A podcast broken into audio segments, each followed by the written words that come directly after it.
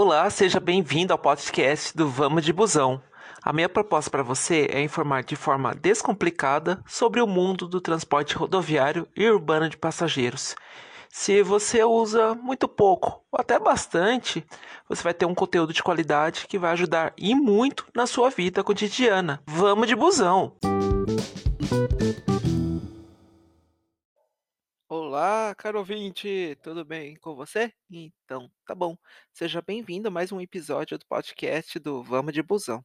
Hoje eu vou falar de um campo assim um pouco bem específico, mas eu vou deixar de uma forma bem atraente para você se interessar e principalmente quando você precisa atrás dos seus direitos, tá bom?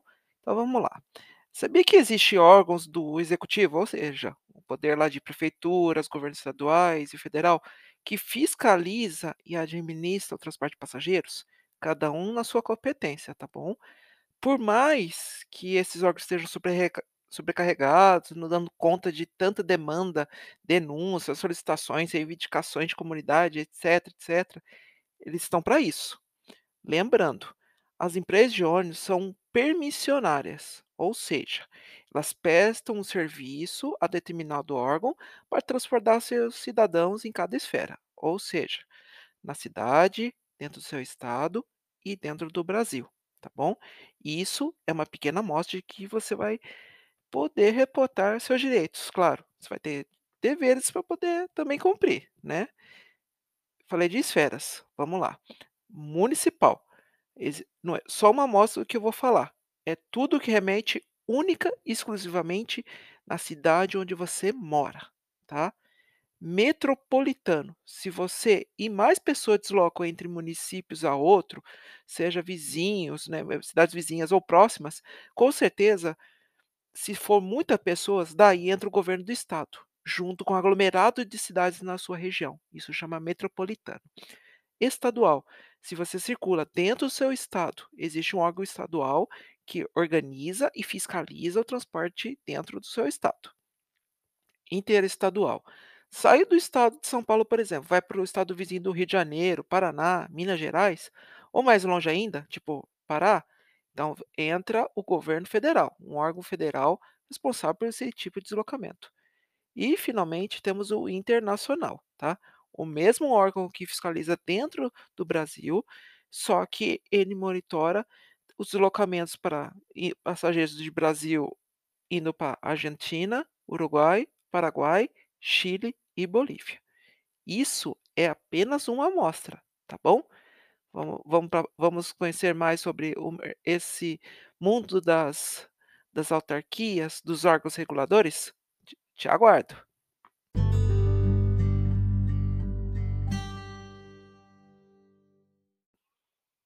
Vamos lá que hoje tem bastante conteúdo. Vamos lá. Começo pela esfera municipal, ou seja, dentro da sua cidade. Cidades pequenininhas, assim, pequenininhas nem tanto, mas de repente que já tem uma necessidade de ter um ônibus municipal circulando para atender seus munícipes, eles têm a Secretaria Municipal de Transporte, tá? Ele é geralmente é independente ou ele tem ele é vinculado com o trânsito, em alguns casos dá um nome bonito de Secretaria de Mobilidade, que envolve tudo isso, né. Agora, cidades com médio e grande porte, eles já alguns casos têm a autarquia, que é sepa é vinculado com a prefeitura municipal, mas ainda mesmo assim tem a sua independência, mas é vinculado. Vou citar exemplos: São Paulo, eu tenho a SP Trans, Curitiba, Urbis, que é URBS, tá. Campinas, aqui no interior de São Paulo, com mais de 1.000.000 de habitantes, tem a ENDEC, e em Sorocaba, Urbis, que é URBES, diferente de Curitiba, só muda o E, tá. Agora imagine a complexidade de organizar um transporte de uma cidade. Trabalhar junto com uma equipe de trânsito para configurar desde um simples ponto de ônibus, para poder atender aquela localidade, até mudar totalmente a rotina de comerciantes e moradores de uma região. Vou dar um estudo de caso aqui, agora nesse momento, o caso do BRT aqui em Sorocaba. Aqui em Sorocaba, só um breve relato, é uma só eu gosto de usar aqui, porque é a cidade onde eu resido, né. São quase 700.000 habitantes, vou torcer que o IBGE, pelo amor de Deus, tomara que atualize esses dados, que eu tenho quase certeza que já passamos de 700.000, mas vamos lá, volta. A zona norte aqui de Sorocaba, é a mais populosa, é onde que mais te tem concentração. Eu tenho um bairro que já tem 100.000 habitantes, é uma cidade. Agora imagine mexer em 2 importantes avenidas aqui de Sorocaba. Tá a Vovô, que começa aqui quase um pouquinho depois do centro, vai até a Castelo Branco, tá, e a Ipanema, que começa também próximo ao centro e vai terminar na rodovia que liga Sorocaba a Porto Feliz, tá. Então imagina o transtorno que foi na época, a polêmica. Então o impacto disso nas lojas, trânsito caótico na hora de pico, enfim, imagina os transtornos. Primeiro foi na Itaúvu e depois na Ipanema. Graças a Deus, tudo perfeito, graças a Deus, colocou os corredores do BRT, 2 vias de fato para os carros. Claro que tem reclamação, que esse pessoal fala que não cabe, mas enfim, né. A gente sempre pensa assim, né, tem tem pessoas que pensam a longo prazo, né, preparam grandes avenidas, principalmente com largas vias, para poder preparar por esse tipo de transporte, mas você sabe como é que é, né, meu amigo. Esse fato por coincidência pode ter acontecido aí na nossa cidade. Falei aqui em Sorocaba, por ser a cidade que eu moro aqui, que eu volto a reforçar, presencio tudo. Então qualquer mudança seja curta ou eterna, longas, né, aquelas longas que aquelas longas obras que nunca termina, gera impacto, né. E outra coisa, transporte de passageiros dentro de uma cidade não é só colocar o busão para rodar, envolve muito mais que isso, né. Ele tem que atender a maioria das demandas possíveis, né, trabalhadores, estudantes, a melhor idade, os portadores com deficiência, etc, etc, etc. Ele tem que passar em ruas ou avenidas principais, para facilitar a vida do usuário daquele bairro. Então, assim, tudo isso, por exemplo, vai construir um bairro, né. Então já automaticamente quando vem com água, luz, asfalto, com o tempo que eu tiver começando a vir bastante moradores, aquela linha de ônibus tem que acompanhar o crescimento daquela localidade. Então já é competência da prefeitura pensar nisso. E atender pontos de interesse dos usuários, né, do usuário, como locais de serviço público, ele tem que passar perto de postinho, unidades pré-hospitalares, hospital para consultas ou para consultas eletivas, né. O comércio, por exemplo, grande supermercado, shopping, até tipo o clássico, né, que o povo antigo fala, né, eu vou bater perna ali no centro, né, vou bater perna ali na cidade, né, que o povo mais antigo fala da cidade, né, a gente fala centro, né, mas o povo antigo fala na cidade, né. Enfim, esse é isso é uma mostra de competência municipal. Agora vamos dar uma descansadinha e agora vamos para o metropolitano.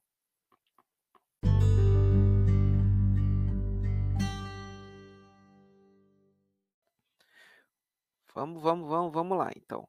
Transporte metropolitano, de quem é a competência? Mas primeiro de tudo, onde eu encontro o transporte metropolitano? Geralmente em grandes capitais, isso é fato, mas das grandes capitais tem um aglomerado de cidades, né, que no começo todo mundo se concentrava na capital e aí construiu, né, veio a os municípios vizinhos, né, então teve começou o deslocamento, né, o povo trabalha na capital e dorme nas cidades vizinhas, né, então por isso a configuração de transporte metropolitano, mas isso quem define isso é o governo do estado, quando vê que tem uma glande grande aglomera aglomeração de de cidades, né. E e existe um departamento só para isso, então eu vou explicar em números para você ter uma noção.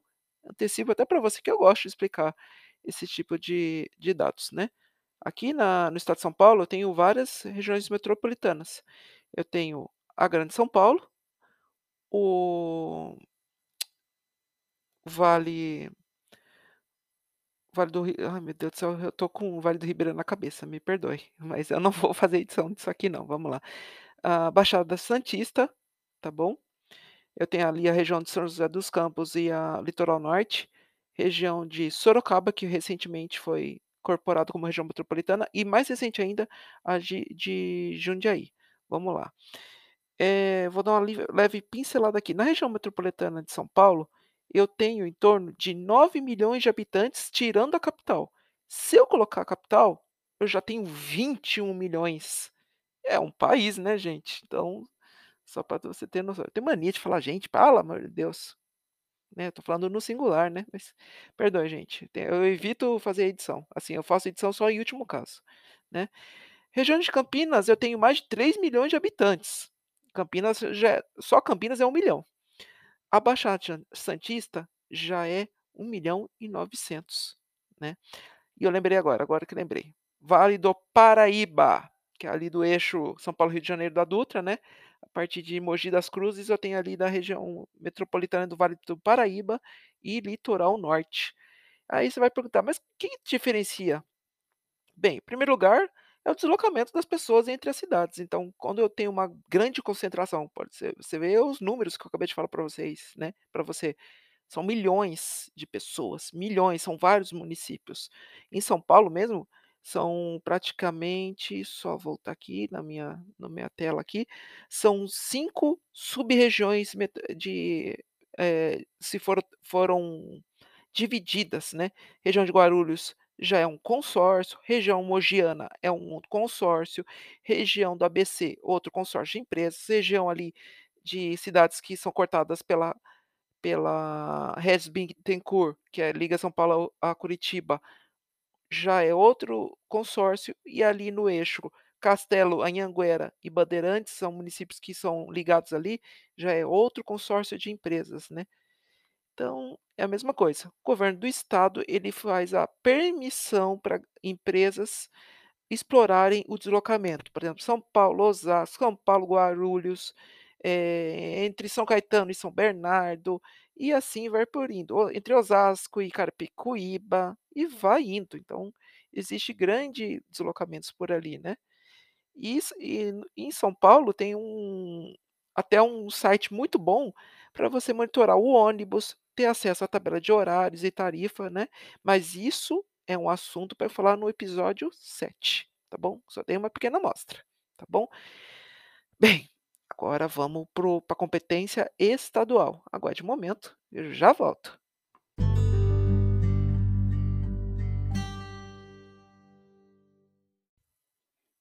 É incrível quando eu estou escutando o a o áudio que eu gravo, o cachorro faz parte, parece que ele vem na trilha sonora. Alguém depois me ensine fazer edição de tirar o cachorro, mas vamos lá, o interessante é falar sobre o o busão. Competência estadual, vamos lá meu amigo, é competência da administração pública em nível estadual.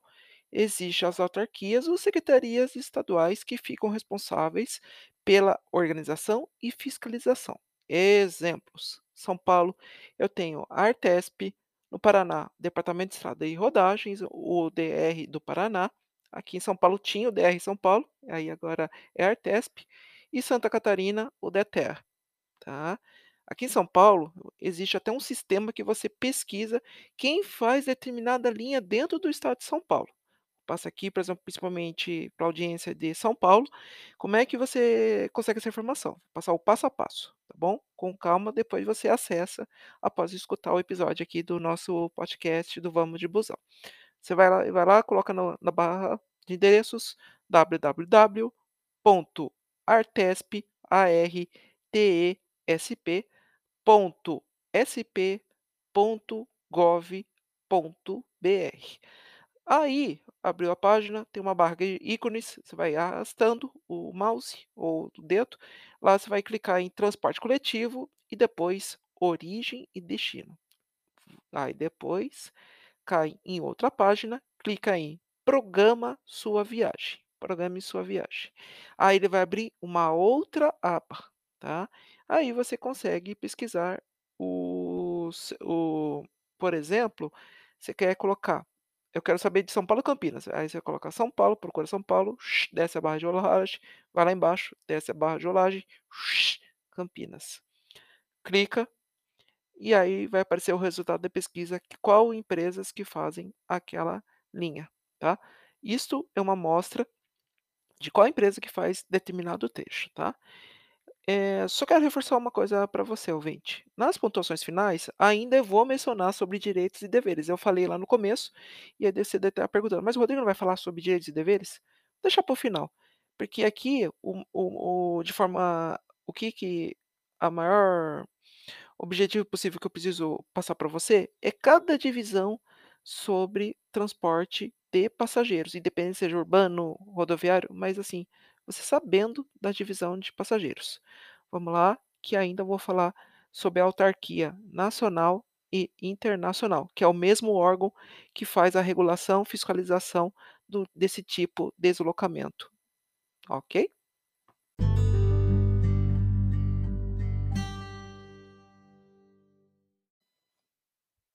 Vamos para a penúltima parte desse episódio do podcast do Vamos de Busão. Competências interestadual e internacional. Vou fazer na mesma parte desse podcast. Conforme eu te adiantei, caro ouvinte, no começo do episódio, se você sai do seu estado e vai para outro, é uma viagem interestadual, ou seja, entre estados. Imagine o tamanho do nosso país, com essas dimensões continentais, a dar conta de tanta rodovia espalhada pelo Brasil afora. A Agência Nacional de Transporte Terrestre, Terrestre, a ANTT, é o órgão federal que cuida dessa parte. Para ser bem objetivo, se a empresa XYZ não tiver registro na NTT, assim como os seus ônibus, é considerável irregular, ou seja, clandestino. Existem dois tipos de deslocamento dentro da NTT, tá? que ele considera que ele fiscaliza. O regular, quer dizer, a NTT autoriza a empresa ou várias a prestar transporte regular de passageiro, entre várias linhas que ela faz uma concessão. Exemplo: São Paulo, Rio, Rio, BH, BH, São Paulo, São Paulo, Curitiba, Curitiba, Florianópolis, Florianópolis, Porto Alegre. Isso eu citei capitais, existem outras cidades importantes, né? Por exemplo, Vitória, Campos, outro exemplo, São Paulo, Maringá, Belo Horizonte até Vitória da Conquista. Vários e vários exemplos. Então, são de deslocamento regular, que tem uma empresa que tem a concessão daquela linha. Através do momento que a NTT foi lá, viu uma demanda muito tempo atrás, para poder fazer aquela linha e ela passa o, o a administração para aquela empresa prestar o serviço. Então, ela, aquela empresa tem que prestar conta para a NTT que ela faz o transporte regular da, daquele passageiro. Ela pode pedir aumento de horário, pode pedir diminuição, por causa, por exemplo, do caso da Covid, né? Aconteceu bastante isso, quando tem muita demanda, então ela tem como fazer essa intermediação com o órgão regulador. Ela tem como provar, ó, caiu minha, caiu bastante os passageiros dessa linha aqui. Não, acho que não compensa fazer três horários, vai ter que compensar fazer dois. Então, isso é a complexidade do regular. No fretamento, é é um pouco diferente. Faz de conta que um grupo de amigos freta um ônibus de Brasília para Trindade, para acompanhar a festividade do Divino Pai Eterno. Ou uma família freta um micro-ônibus. Aí, de repente, quer pegar um final de semana, sai do Recife e vai curtir um final de semana em Maragogi. Isso é uma viagem por fretamento, ou seja, eventual. Então, não é assim rotineiro que tem uma tabela certinho, que nem o regular. É eventual. No âmbito internacional, é a mesma coisa. Pode ser, de repente, para a cidade do Leste, no Paraguai, que é vizinho do Foz do Iguaçu, ou Rivera, no Uruguai, vizinho de Santa Ana do Livramento, Rio Grande do Sul. Se a empresa é estrangeira ou quer trazer passageiro de lá para cá, ou é, é brasileira que quer que sai daqui e vai lá para a Argentina, para o Chile, para o Uruguai, para a Bolívia e acho que Paraguai, sei lá agora, são 5 países que eu sei que que que Brasil tem transporte internacional. Ela tem que prestar conta, beleza? É bastante coisa, né? Olha que isso aqui é um resumão. Tamanha complexidade de órgãos, autarquias que são responsáveis pela organização e fiscalização do transporte de passageiros, tá bom? Só que eu preciso fazer algumas pontuações pertinentes para você, tá bom? Você aguarda só um instante? Eu já volto para passar mais informação para você, tá bom?